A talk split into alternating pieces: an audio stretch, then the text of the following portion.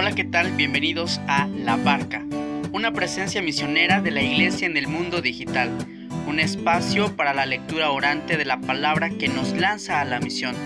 Ven y sé protagonista de la construcción de la civilización del amor. Solo nunca estás, comparte la vida en el camino y conecta tu vida al corazón.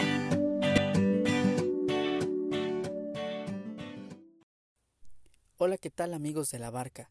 Bienvenidos a este episodio. Si bien es causa de gran polémica lo que hoy abordamos, hemos de decir desde el inicio que no solo es una cuestión de fe o de creencia, sino de humanidad. Te saludo en los micrófonos Miguel Betancourt y te invito a cuestionarte profundamente de algunos aspectos que hoy queremos tratar. Amigos, el problema del aborto provocado, querido, deseado, y de su eventual propuesta legal ha, llegado a ser casi en todas partes un tema de discusiones apasionadas. Estos debates no serían menos graves si no se trataran de la misma vida humana, valor primordial que es necesario proteger y promover. Estas son palabras de un documento del Magisterio de la Iglesia que se llama Aborto Procuratum. Te invito a, a conocer este interesante texto. Fíjate que en muchos países los poderes públicos que se resisten a una liberalización de las leyes sobre el aborto son objeto de fuertes presiones para inducirlos a ello. Seguro que tú mismo eres testigo, has escuchado en las noticias recientes el caso de varios países, regiones, donde es un tema de la agenda eh, de los legisladores y hay tantos movimientos que proponen hasta el grado de exigencia, mientras que otros más también recapacitan sobre las consecuencias del aborto y de este acto en el cual se interrumpe el embarazo. Hasta aquí ya hay una primera nota. ¿Interrumpir el embarazo? Nos preguntamos por el término interrumpir. Cuando se interrumpe alguna tarea, bueno, después de cierto momento, de las circunstancias precisas, se continúa con la labor. Pero si se interrumpe un embarazo, quien lo hace más bien lo finaliza. Y esto ya nos podría eh, poner a pensar de inicial modo. Por su parte, para la Iglesia, siempre será un deber el custodiar tan grande y tan sagrado valor como es la vida humana. Si tú eres católico, si te preguntan a ti, ¿qué opinas del aborto? ¿Cuál sería tu respuesta? Yo no sé qué argumentos tengas como reflexión personal, pero sí deseo que exista una congruencia en aquello que creemos. Primero, bueno, tener conocimiento de las enseñanzas de la Iglesia es importante y además que sea de un modo claro y preciso. También decir que no solo desde la fe hemos de dar una respuesta, también desde la ciencia, a la luz natural de la razón, y qué mejor que tener un criterio sólido y amplio respecto a la vida. Puede marcar las pautas no solo para responder a una pregunta, sino para vivir y encarnar una propuesta antropológica fundada en valores éticos y evangélicos. Aquí hago un paréntesis. En aquí en este momento del audio menciono que soy católico, que este podcast es compartido entre quienes buscamos a Dios desde un encuentro con su palabra, desde la fe que hace comunidad. Sin embargo, pues abrimos también la apertura al diálogo para quien no comparte los mismos objetivos. Tal vez alguien pueda escuchar este mismo episodio y decir no estoy de acuerdo en esto o tengo tal duda, tal cuestionamiento. Bueno, pues juntos podemos esclarecer una realidad que toca lo más profundo de nuestro ser, que es la existencia humana. Bueno, hasta aquí cierro este paréntesis. Y continuando con lo que quisiera compartirte, primero deseo tomar en cuenta lo que se llama el estatuto del embrión. ¿Qué dice la ciencia sobre la vida en su, en su fase inicial, la vida humana? Está en juego y pues con el riesgo de ser eliminada, una vida humana ha de ser Mm, no solo cuidada pastoralmente, insisto, desde el tema de la fe, sino también desde la ciencia ha de ser esclarecido. ¿estamos frente a una persona o es que no hay persona todavía, como dicen algunos, ah, avalando que hasta cierto número de semanas es cuando hay vida? Quisiera que escuches algunas afirmaciones que dice la ciencia. La ciencia empieza por decir que llama cigoto cuando 46 cromosomas que son propios hablan ya de un organismo nuevo, es decir, que tras la fecundación de un esperma a un óvulo ya existe vida, ojo, un organismo nuevo. Y según el número y naturaleza de estos cromosomas, bueno, se puede afirmar que este organismo nuevo es un nuevo humano. ¿Por qué lo afirma? Uno, porque este ADN lo hace único e irrepetible y porque el crecimiento y desarrollo de este nuevo ser ocurre de modo unitario. De hecho, los científicos hablan de cuatro características mm, que avalan este estatuto del embrión. La unidad biológica, coordinación, la continuidad en el desarrollo y la gradualidad. ¿Qué es todo esto? Bueno, vamos por partes. Se dice que hay unidad biológica porque todos los elementos se desarrollan como parte de un todo. Es decir, que este embrión que va creciendo y que tiene sistemas propios, esos se van desarrollando como parte de un único sistema. Además, en este hay coordinación. No es un mero agregado de células, sino que se trata de un individuo en el que las más distintas células ¿sí? se van multiplicando, pero se integran profundamente en un proceso. Y luego decimos, afirmamos que en este camino, en este proceso, hay una continuidad en el desarrollo. No hay saltos cualitativos o mutaciones esenciales.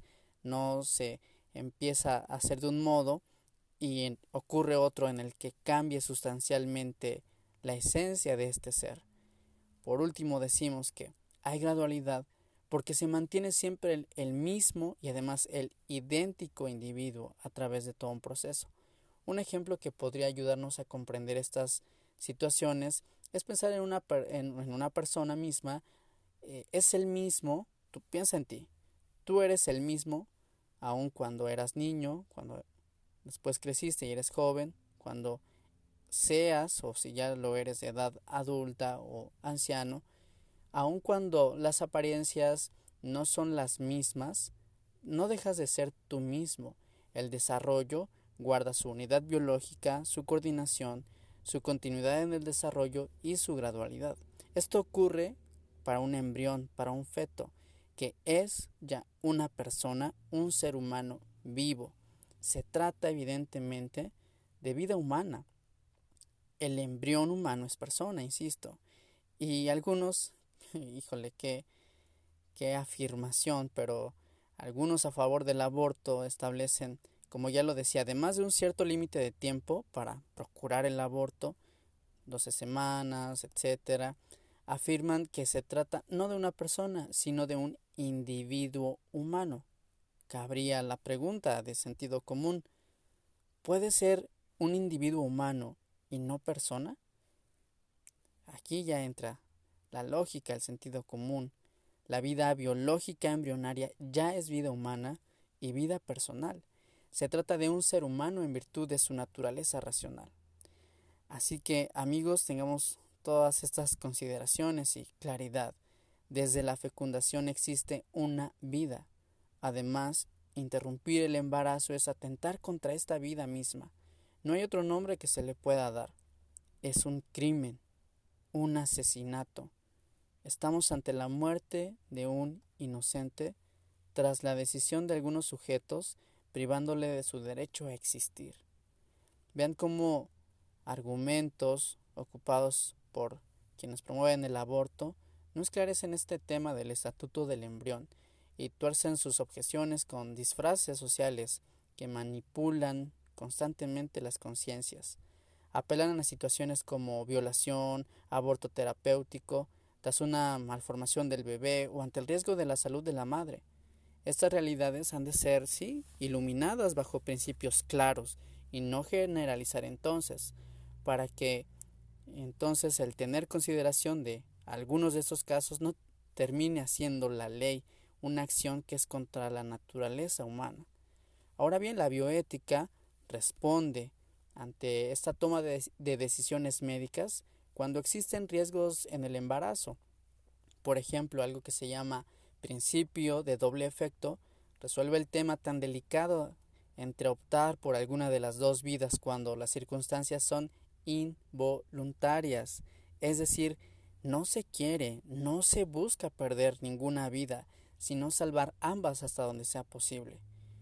Otras realidades como la adopción, bueno, serán ah, tal vez alguna solución a la que se llega cuando no se desea o no es posible el ejercer una maternidad y una paternidad que pues a veces algunas circunstancias lo, lo nublan, pero será algunos casos a considerar desde la ley natural, desde la moral y desde otras eh, herramientas más y dimensiones de la vida. Así que amigos, tengamos todo esto en cuenta, porque es asombroso cómo hay un bombardeo y propaganda de aborto que nos rodea y que nos inunda. Basta que pienses, mientras una Cámara Legislativa vote por una propuesta, se convierte en ley.